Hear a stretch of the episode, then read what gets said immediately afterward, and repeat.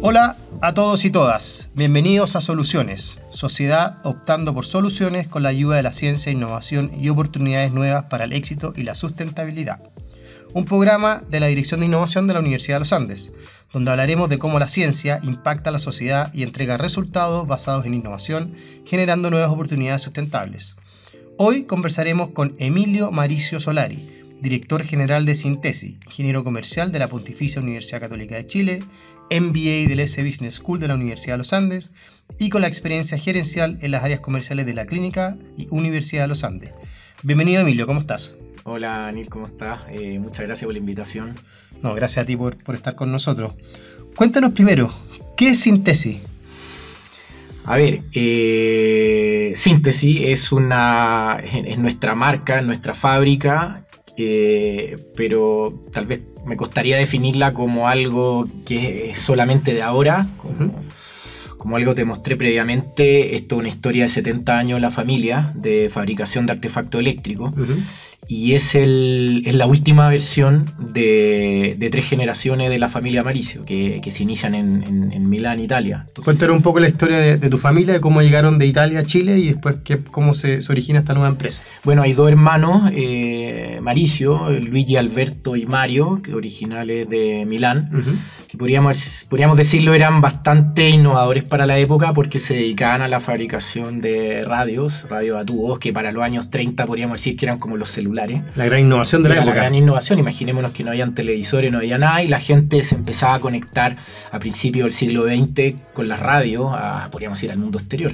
Las casas empezaban a estar eh, conectadas a, las noticias, a la radio, telenovela, qué sé yo, a través de la radio. Entonces, estamos hablando, ahora si uno piensa en una radio, algo como bien anticuado se ve, pero para los años era una tremenda innovación y ellos eh, con este espíritu también que es propio también de la familia italiana, eh, se dedican a fabricar. Y ellos se dedican a hacer los circuitos electrónicos, uno de los hermanos es electrónico y el otro comercializada, y eh, ellos fabrican sus propias radios en, Milán en un taller pequeño. O sea, emprendedores de los años 30, sí, Exactamente. Eran dos emprendedores de los años 30.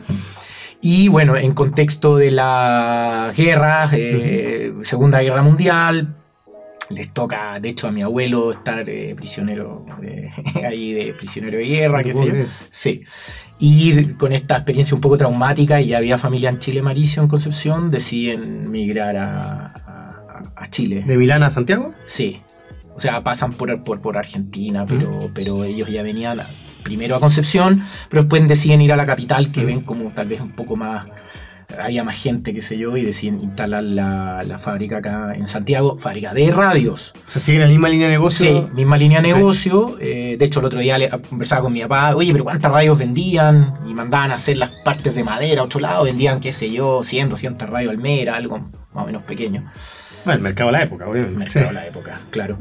Y, eh, pero ¿qué pasa? Viene el cambio tecnológico, la radiotransistores, eh, hay una, revolución tecnológica en ese mundo y queda todo obsoleto lo que ellos hacían, bajan los costos, eh, la masividad cambia totalmente y en uno de los viajes, una de las tías abuelas le dicen, traen ideas de Italia, ¿qué podemos hacer con estas máquinas que tenemos? Algunas matrices, qué sé yo, y ella trae un interruptor de la época que son de baquelita, que es como una cerámica. Y dice, oye, esto podría ser. Un interruptor eléctrico, estamos hablando. Sí, un interruptor eléctrico. y dice, oye, podría servir esto, y chuta, y servía. Y, es bonita la historia porque eh, empieza, se adapta a la fábrica, a la fabricación de interruptor eléctrico y Maricio es la primera fábrica que empieza a fabricar esto en forma un poquito más masiva. O sea, de radio a enchufe. Sí, Esa fue la... enchufe. Sí, sí, Mira. O sea, está este espíritu innovador y emprendedor ahí eh, dentro de la familia. Y lo otro que en Chile... Eh, han visto que están los tres enchufes en línea. Uno cuando uno va a Estados Unidos no sirve el enchufe, ¿no es cierto? Y es porque en Chile tenemos la norma italiana. Y la norma italiana está porque mi abuelo que llegó de Italia eh, dijo, si voy a fabricar esto, fabriquemos la norma italiana, porque en Chile no había norma y empezó a fabricar la norma italiana y al final se terminó estableciendo la norma italiana en, Chile. O sea, tu abuelo impuso los enchufes que hay hoy en Chile. La norma. La norma. La norma italiana que es el tren en línea redondo y no la pata plana o la... Entonces son como eh, anécdotas divertidas, pero Que, que Bueno, por eso nuestros enchufes son compatibles con los europeos, o sea, con España. Italiano. Los italianos, ya. italiano. Perfecto. No en todos lados. Y Egipto y otros, pero son pocos países. Perú también tiene algo, pero si uno a Argentina no sirven, Claro. uno a Brasil no sirve. Ah, Reino Unido es distinto y todo. Exacto. Mira, oye, eh, entonces la empresa tiene, me dijiste que de la Segunda Guerra Mundial llegan a Chile, eh, hacen enchufes tradicionales. ¿Qué pasa después con la empresa? ¿Cómo se empiezan a meter los temas de sostenibilidad?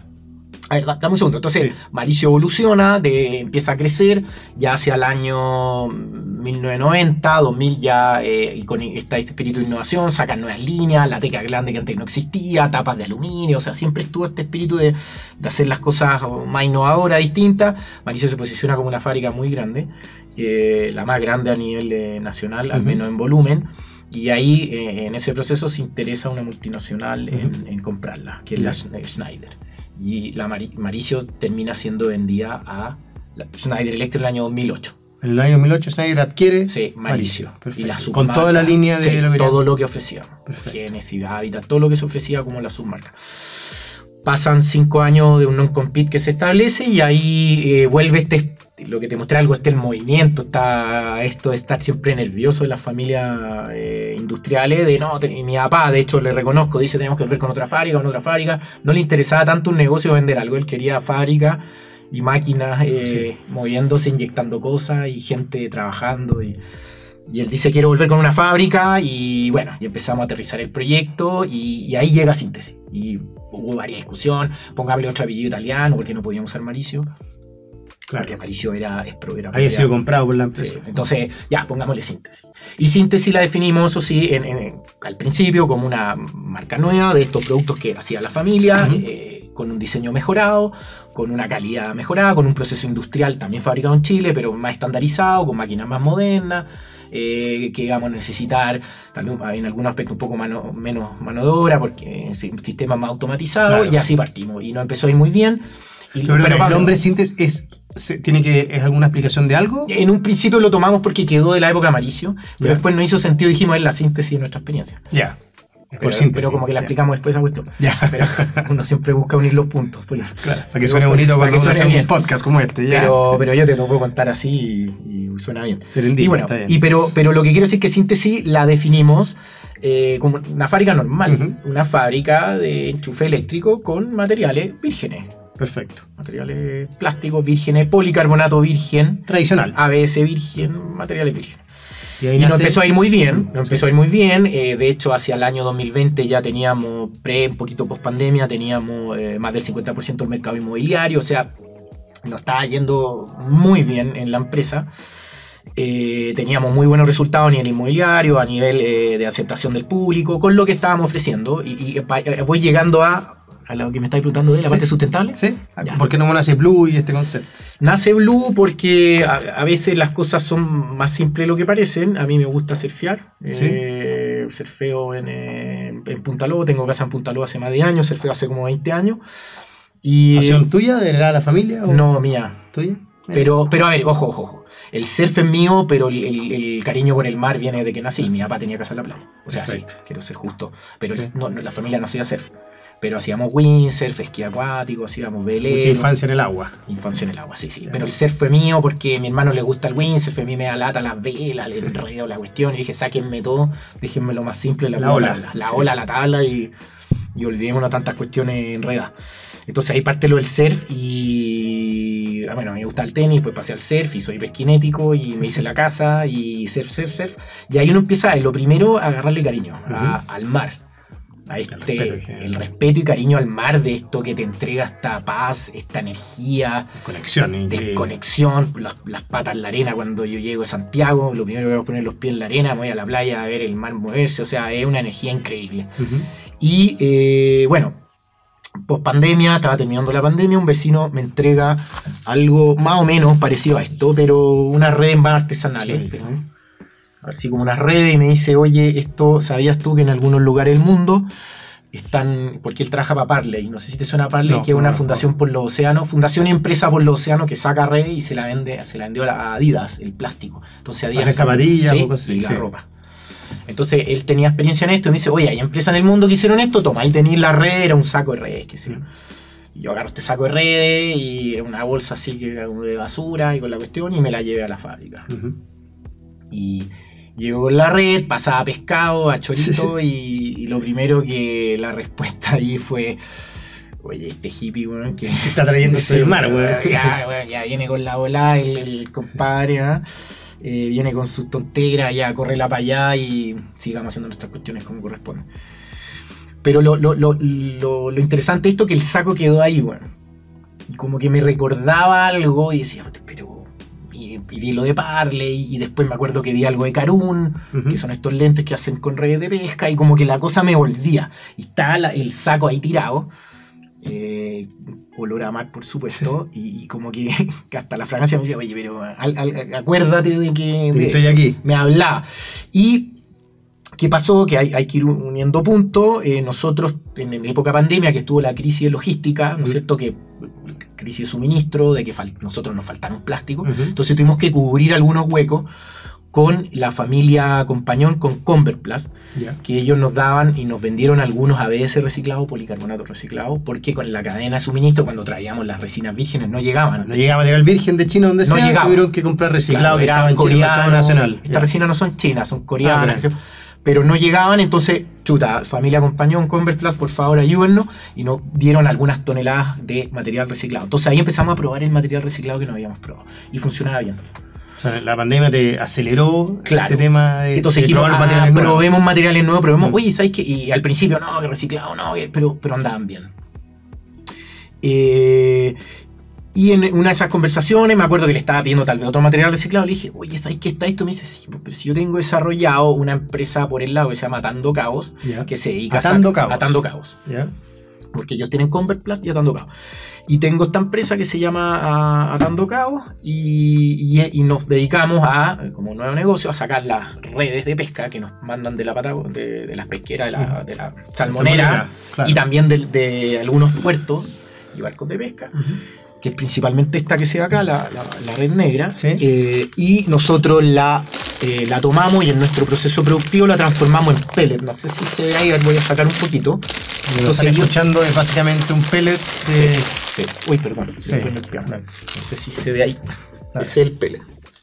Es el Unas pellet. pequeñas- Ahí recoge. Sí. Eh, son estos porotitos que después eh, nosotros lo ponemos en la máquina de inyección. Eh, se derrite a 200 grados aproximadamente y, se mete en el molde y después hace la pieza. ¿Y esto, es- esto es la misma malla o puede ser una mezcla de mallas que tú No, generas hay, pellet? eh, eh, lo que ellos tratan de hacer es eh, ciertos pellets de, de un tipo de malla. Ya. No, tratan para de que no quede mezclar, uniforme, Claro, claro. para que quede uniforme y el material tenga un proceso de inyección más, Más estable. más ordenado, más estable. Ya. Entonces ellos me dicen, sí, estoy haciendo esto, te puedo mandar unas muestras de este, así como ven este pellet que les mostré, te Claro. mando unas muestras de este, mm, de este pellet reciclado y vean ustedes. Y a ver, el- a veces puede parecer simple que digan, a ver, nosotros por ejemplo en esta pieza, que era el, el soporte, que es lo que va a la muralla, nosotros usábamos policarbonato, que Ujú. lo teníamos súper medido, súper testeado, más seguro. que- Durabilidad, usabilidad, todo. todo. Entonces teníamos que decidir ver, cambiarlo por nylon y ver cómo se inyectaba, cómo salía la pieza, eh, si se deformaba o no se deformaba.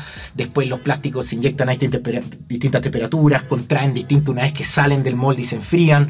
Eh, hay rechupe, hay estallido, o sea, O sea, proceso de I+D, de investigación Sí, y desarrollo sí, duro, de, duro. de O cómo, sea, de cómo esto funciona. agarrar esto y empezar a probarlo en nuestras máquinas. Y yo diría que eso fue lo, lo más lento de todo. Claro. Fue lo más lento Ahí de está la inversión de la empresa a ustedes, dedicarle tiempo, recursos a, a querer evaluar nuevos materiales. Claro. Este pellet que no sabíais cómo iba a funcionar. y me acuerdo que tiramos la- y también queríamos hacer el soporte y queríamos hacer las tapas, porque yo decía, la tapa tiene que ser, y tiramos las primeras pruebas, fueron un desastre. Claro. O sea, horrible, deforme, salían con unos bordes así, parecían mariposas. Eh, o sea, y, en un y creo que en las primeras pruebas, no sé, las primeras cinco veces que iteramos, era como, ¿sabes qué? Mejor no. Te digo, no, ¿sabes qué? ¿Quién tira la cadena? ¿Los más mi viejos de hermano. la empresa? ¿Tu no, hermano? no. Yo creo que es que ¿sabes lo que pasa? Que lo- el, el- el gerente de, que es mi hermano de, de fábrica, tiene que velar Obvio, pero en última línea, pues tiene que llegar al tiene que resultado. velar porque el producto salga bien y no le se lo rechace calidad Claro. y después no tenga un problema porque nos van a venir a alegar después de la empresa tanto que el producto salió mal, que salió deforme. Entonces, Y que no se le metan en mano hippie a querer jugar con, la, Claro. con, la- con los juguetitos de la empresa. algo así. bueno. Ya. Entonces, eh, ese proceso fue largo. Yo diría que, eh, así como también para ir transmitiendo ideas del, del, del caso negocio, yo creo que ese, esos son los momentos más difíciles de la innovación. Por lo menos lo que a mí me pasa. Que cuando tú tienes una idea eh, y la quieres ir poniendo a prueba y, y empiezas la etapa de la ejecución, hay momentos de mucho desánimo. De, oye, probemos el nylon, oye, me lo conseguía tan tocado la cuestión, vamos a ver las muestras, vamos a ver las tapas. Uf, Lo que yo siempre digo, no tenemos tolerancia al fracaso. no. Que algo que es clave Está para el emprendimiento y la innovación. No, y que es parte de saber Yo que- diría que en este proyecto, no sé, eh, pueden haber habido 10 fracasos, 15 fracasos duros de que esto no va a resultar. ¿Y quién fue el champion, la persona que siguió empujando? ¿Fuiste Yo, tú? Ya. Diciéndole a tu hermano, igual lo voy a No, vamos a la otra prueba. No, es que. ¿Y, de qué pasa? Después, claro, eh, en, en estos productos uno dice ya, vamos a poner un porcentaje en nylon Claro. y empecemos a probar con qué estabilizamos esto. Claro. Así como la fórmula de la Coca-Cola, con qué lo estabilizamos. Y empe- tuvimos que buscar, eh, probar distintas versiones Mm. y eso nos, nos tomó tiempo.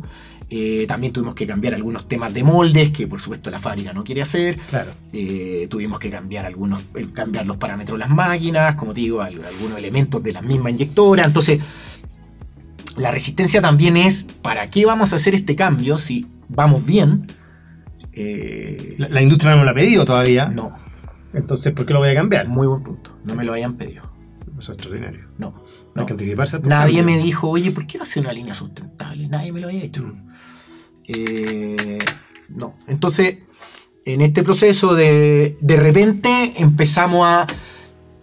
¿Sabes lo que pasaba también? Quiero decir que en este proceso de innovación, cuando están los fracasos, también por el lado, cuando yo trataba de decir, ya, pero voy a enfrentar el- el- la discusión en mi familia por otro lado, hablemos del problema de contaminación en el mundo, Claro. hablemos del problema en la Patagonia, cuando que quedan todas las, las salmoneras que bota todo en las playas, mi papá lo ha visto porque tiene algunos terrenos en el sur y ve como las salmoneras le han tirado todo. Entonces cuando uno también iba por el lado, hablando del, Sensible, pasional. Eh, la- se empezaban a subir más. Sí, ya tratemos, busquémosle. No solamente hablar de esto, del Claro. producto, sino, oye, aquí estamos tratando de resolver un problema macro y subirnos a un carro que es necesario hoy día como, como empresa. E- Esa visión, eh, aquí lo- la, la gente que nos escucha lo sabe, es clave. O sea, tener ese propósito súper claro.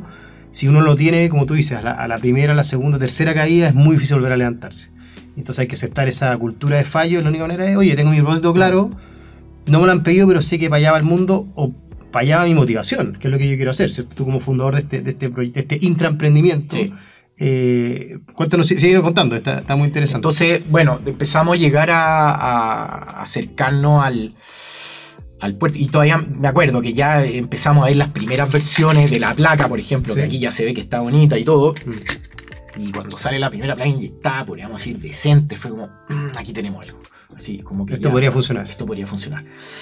Pero el problema de todos estos desafíos también es que después decíamos, ¿qué, qué pasa? Y quiero hablar del efecto dominó de- del proceso de innovación. Sí. Y cuando es sustentable, hay que ser súper consistente. Ujú.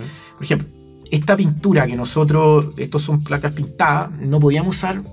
Dijimos, si alguien nos pregunta, ah, pero esta pintura Es tóxica, eh, genera- ¿es tóxica o tiene químico? Claro. Chuta, sí, no, esto es una pintura al agua. Que antes no se ocupaba el otro enchufe, imagino. No, se ocupaba, no, claro, no. Y de hecho estamos en proceso de ir sacándola del otro enchufe. claro. que tiene químicos que nos ayudan mucho a la- Medio a la- ambiente. al medio ambiente de la capa ozono. Entonces, tuvimos que desarrollar una pintura eh, que quedara bonita y que fuera eh, al agua, que se llama con bajo eh, emisiones de gases que, que afectan el- el- la capa ozono. Y en eso también, cuando ya estábamos llegando a la tapa, oye, está buena la tapa, ahora vamos a la pintura. Uy, la De nuevo, otro, Y eso creo que por lo menos la pintura demoraba el proceso un año. Mira, porque el proveedor nuestro, que era Codelpa, no tenía los materiales, tuvo que ir a abrirlo a Estados Unidos, hicimos prueba que esta versión sí, no, que esta sale manchada, que esta sale un gránulo, le salen cráteres, le- y ahí también venía el desánimo, oye, vamos a ver que ya píntala así nomás, no, po, weón. claro, no, no es lo que no, pues no podemos. po. Otro año más, ¿cachai? entonces prueba y error, prueba y error, prueba y error, y bueno, lo que te decía antes que entráramos era que también esto ayuda a que por decir teníamos la fábrica, que era nuestra cocina, al lado, Claro. entonces la iteración era Puedes experimentar muy rápido, probar hipótesis y todo. rápido. Y después lo que quiero decir, no sé si hay otra pregunta, es que el proceso bonito de este como dominó, esta bola de nieve, es que después cuando ya tenemos la pintura, eh, oye, ¿cómo la vamos a embolsar? no? Claro. La misma bolsa. El plástica, empaquetamiento. El empaquetamiento, el packaging. Claro. Eh, chuta. Y ahí empezamos a investigar bolsas biodegradables, compostables. Entonces, ya Es ciertas un cosas. concepto desde el origen hasta la entrega con el cliente, sigue una cadena de suministro sustentable, por decirlo de alguna manera. Sí. Extraordinario. Oye, ustedes declaran que el 1% de las ventas eh, de los productos eh, Sí. son donadas al Parque Punta Lobo. ¿Eso Sí. es por tu conexión con, Sí, es por mi que conexión, ahí salió la idea, de ahí salió la motivación. Porque, a ver, esto, esto otro tema de, podríamos decir, de cuando uno aprende eh, de una nueva dimensión del negocio, que hoy día es la sostenibilidad o la sustentabilidad. Bueno, son dos conceptos que hay que hacer que aprender, no es lo mismo. No es lo mismo, Sostenibilidad, sustentabilidad no es lo mismo. Yo diría sustentabilidad, pero bueno. Eh, es que la, cuando uno empieza a subirse a este carro, la, hay que entender que la, mm, lo que está haciendo trasciende tu empresa. Hay una transformación completa, además. O sea, no, no empieza y termina en ti. Entonces puede empezar, claro, con un propósito tuyo, pero hay que ir un poquito en un, es- no sé, pues, tal vez en una órbita un poquito ampliada y decir, aquí hay actores que podemos ser sinérgicos, podemos apalancarnos, y uno de ellos, como yo partí este proyecto ahí en Punta Lobo, eh, dije Parque Punta Lobo, que ayuda a la conservación de toda la, la punta de donde que terminan los morros, donde se Sí. surfea y que y se han preocupado de cuidarla y que no se hagan proyectos sé, pues, torres o, o que, que vayan a echar a perder ese, yo diría, esos patrimonios de la humanidad. el ecosistema está preservándose. Está- poco están preservando todo el ecosistema, están preservando la especie endémica, los animales, o sea, y, y sentimos una conexión especial y dijimos, conectemos con eso. Esto ya es un caso claro de innovación porque ya está en el mercado. La gente está pagando por el, por el producto. Sí. Cuota mercado, ¿tienes los números? ¿Puedes contar algo? A ver. ¿Cómo está eso? ¿Cómo ha ido creciendo? ¿Cuáles son un poco las expectativas? A ver, yo y Blue hemos vendido, por decir, así como proyecto inmobiliario, los primeros 15 proyectos inmobiliarios, que son torres o proyectos grandes completos, pero, pero quería contarte algo, Anil, también que con lo que aprendimos de, de este producto, que podríamos decir es un color, es una definición, dijimos cómo podemos tomar lo que hemos aprendido de este producto y llevarlo a todos los productos que hacemos en la compañía. Perfecto. Porque no hacemos solo este color, este... Claro. Y, dije- y lo, lo más rápido que podíamos hacer era que el soporte eh, fuera para todas las líneas de red de pesca y los módulos que usamos eh, policarbonato reciclado fuera a toda la y además la bolsa compostable. Entonces lo que permitió este producto, que era una serie, algo así puntual, que tal vez iba a explicar el 5% de la facturación de la compañía, quisimos agarrar... No es solamente la carcasa, perdona, es todo el, todo el módulo. Sí. Pero además nosotros vendemos muchos colores, muchas Claro. series. Esta es una serie que es segmento alto, medio alto, que no sé qué, pero dijimos, pucha, y la serie barata, Claro. que tienen otro look, que no, no- no tienen esta terminación, ¿cómo agarramos esto y se lo llevamos eso? Y, y llevamos elementos de esto a toda nuestra oferta. O sea, para todos los segmentos Sí. de productos. Tiene, hay elementos de blue. O sea, Perfecto. no tal vez en esta terminación con la placa red de pesca, pero todo ahora. A ver, esto tiene un 75% reciclado. Perfecto. El resto de la serie tiene un 40%. Ya. Pero, o sea, versus tener cero que no tenía nada antes, entonces. Sí. Extraordinario. Entonces lo hicimos transversal. Perfecto. Eh, ¿Y ustedes tienen operaciones, bueno, en Chile? Sí. A nivel internacional están en Latinoamérica, en, en Europa, porque Europa es un país, un, un Mm, continente, mejor sí. dicho, que sí valora mucho los temas de sostenibilidad, se le está viendo a las empresas disminuir las huellas de carbono, eh, en Chile Sí. obviamente menos regulación. ¿Cómo lo están viendo como proyección internacional? Tremenda pregunta, me- te anticipaste. Va a ir más rápido que yo.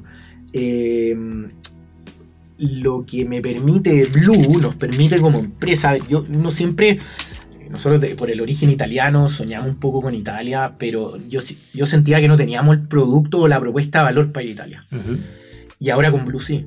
Porque, ¿qué nos pasa? Yo ahora puedo empezar a contar una historia específica. Y yo creo que el, el- el mundo, o hoy día, la, el- no sé cómo decirlo, el- hay, hay una ganas de consumir productos que tengan una historia, una autenticidad. un- ya no- la gente no quiere cosas tan masivas. A ver, pues sí. eh, yo no quiero solamente comprar el enchufe, la solución. A ver, eh, yo puedo contar una historia. Estás comprando, claro, una solución eléctrica, pero que está limpiando un sector del planeta. Claro. Y que es específicamente la Patagonia. Y a nivel, perdón, a nivel de precio de costo es similar, es un poco más caro que lo Parecido. Parecido, o sea, No ni siquiera es que uno se pague más por eso. O sea, extraordinario además.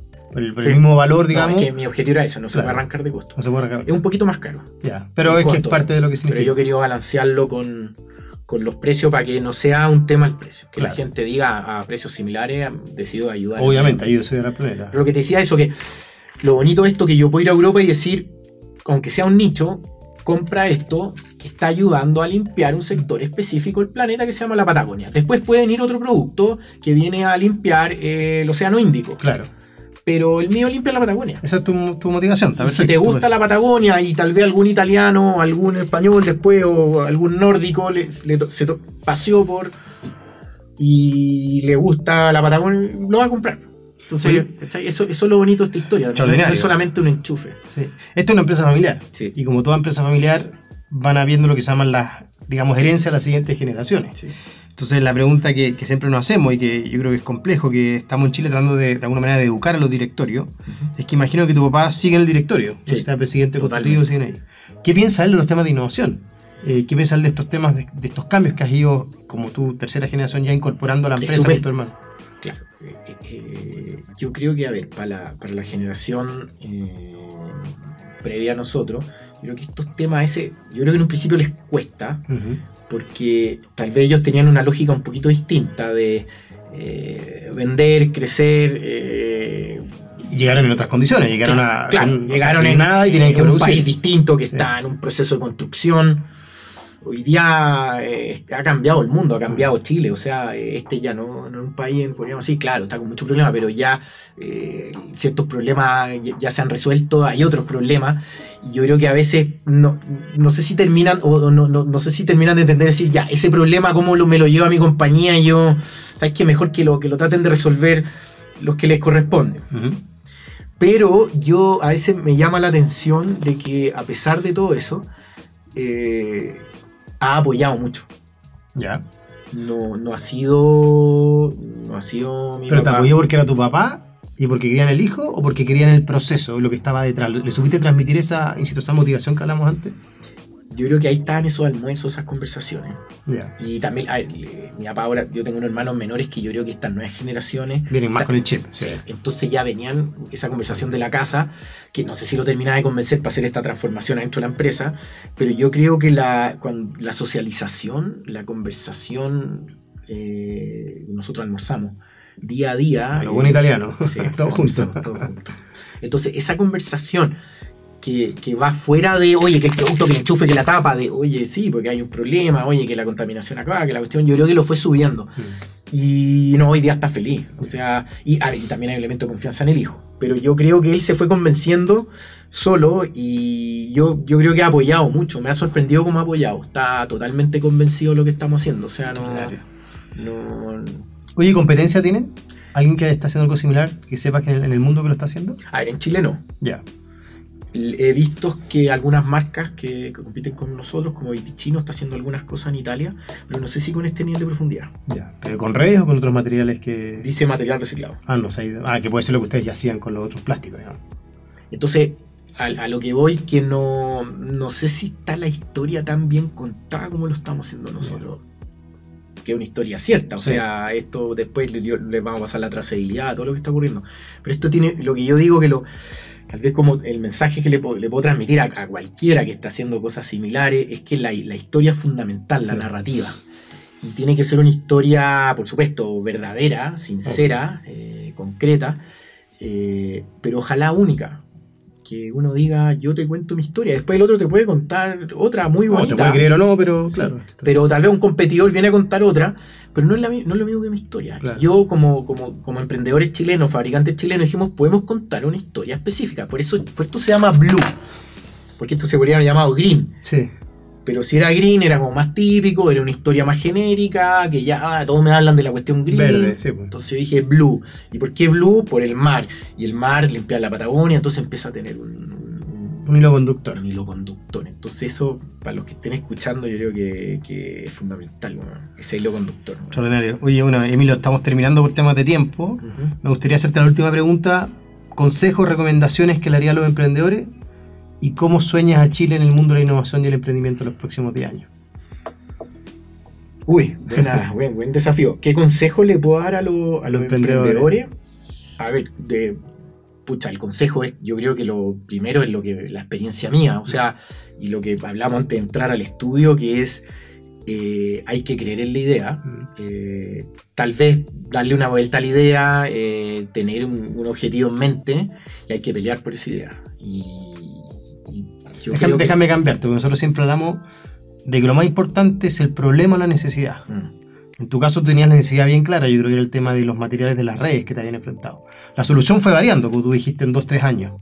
Eh, y fuiste moldeando y adaptándote y pivoteando. Pero yo creo que, claro, como tú dices, es tener claro cuál es el propósito de la necesidad. Mm. Creo que va por ahí, ¿no? El dolor que quieres resolver. Eso yo creo que es lo más importante para los... Pero no sé si había un. a ver, que- déjame como parafrasearlo, porque Sí. no sé si en el caso mío había tan, un tan dolor porque la empresa andaba bien. Yo no tenía un, Hay un dolor de, de tema de sostenibilidad. Claro, pero, pero, la- pero no sé si la empresa decíamos, tenemos que ser sostenible. Como que se me cruzó un sueño. Mm. ¿cachai? Fue, fue como un sueño, tal vez no me entró por el futuro nuestro nos obliga a ser sostenible porque el mundo no, no lo vía ya. Yo vi como de repente como un sueño decir, oye, ¿y si usamos redes de pesca, porque eh, podemos empezar a usar y podemos contar una historia más linda, más como que partió para allá, como un sueño medio loco, medio hippie.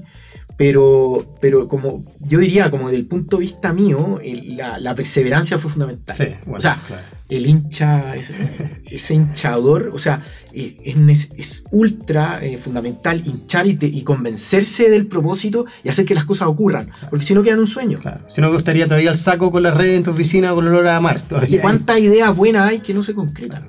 Claro, ojalá todas las ideas sean buenas, pero, pero hay que perseverar en ese y hay que pelearlo y hay que hacer que las cosas ocurran y es difícil. Las son... hay que saber aguantarla. Sí, y me habéis dicho otra, la última. La última, ¿cómo, ¿cómo ves a Chile en 10 años más en temas de innovación? ¿Qué cosas deberían de cambiar para que el proceso de emprendimiento e innovación sea más fácil para los emprendedores del futuro? O los? Pucha, me, me encantaría que hiciéramos más cosas en Chile. ¿eh? Eh, yo creo que todavía somos muy China dependiente. Hay mucha gente que quiere emprender o hacer cosas y piensa que traigo, que importo, que a buen precio y dura uno o dos años y O sea, poca inversión en I+D en el sector privado, yo creo que eso es clave. Que hay que meter más a las empresas como las tuyas que dediquen recursos, tiempo a invertir en I+D, ¿o ¿no? y, y pensar y hacer algo original. Mm. ¿Por qué no podemos hacer algo original? Claro, Chile es un país complicado porque tenemos poco impuesto la- al ingreso, a las importaciones. Es complicado, o sea, tenemos que pelear así mano a mano con las importaciones. Pero cuando digo, cuando uno tiene una propuesta original, eh, una propuesta con una, como te decía, con una historia, una narrativa, aunque, aunque sea un nicho, pero es única. Tenemos que creer en ella. Sí. Y, y tenemos que dejar de. Yo creo que mucho hoy día, eh, mucho ingeniero, mucho gente de que podría trabajar eh, desarrollando, tratando de hacer su propio producto, su, eh, no sé, parten pensando al tiro un sistema de importación y, y tal vez eso es lo que tenemos que ir, que ir cambiando, aunque sea, aunque sea difícil. El proceso es más complejo, más lento, es más. Pero, pero me gustaría soñar con un Chile más, eh, más, Más- más de ese tipo. Más focalizado en I+D empresarial. Yo creo que es la clave para el desarrollo Aunque más del sea país. chico, Sí. aunque sea pequeño, Mm. pero haga, haga al- algo original. Sí. Está perfecto. Oye, Emilio, llegamos al final. Mil gracias por el tiempo. Felicitaciones por todo lo que están haciendo. Felicitaciones Gracias. a la familia Marizo también por volver a atreverse, por volver a innovar, por además ver temas de sostenibilidad. Así que nada, eh, muchas gracias a todos los que nos escucharon y nos veremos en un próximo capítulo de Soluciones. Gracias a ustedes.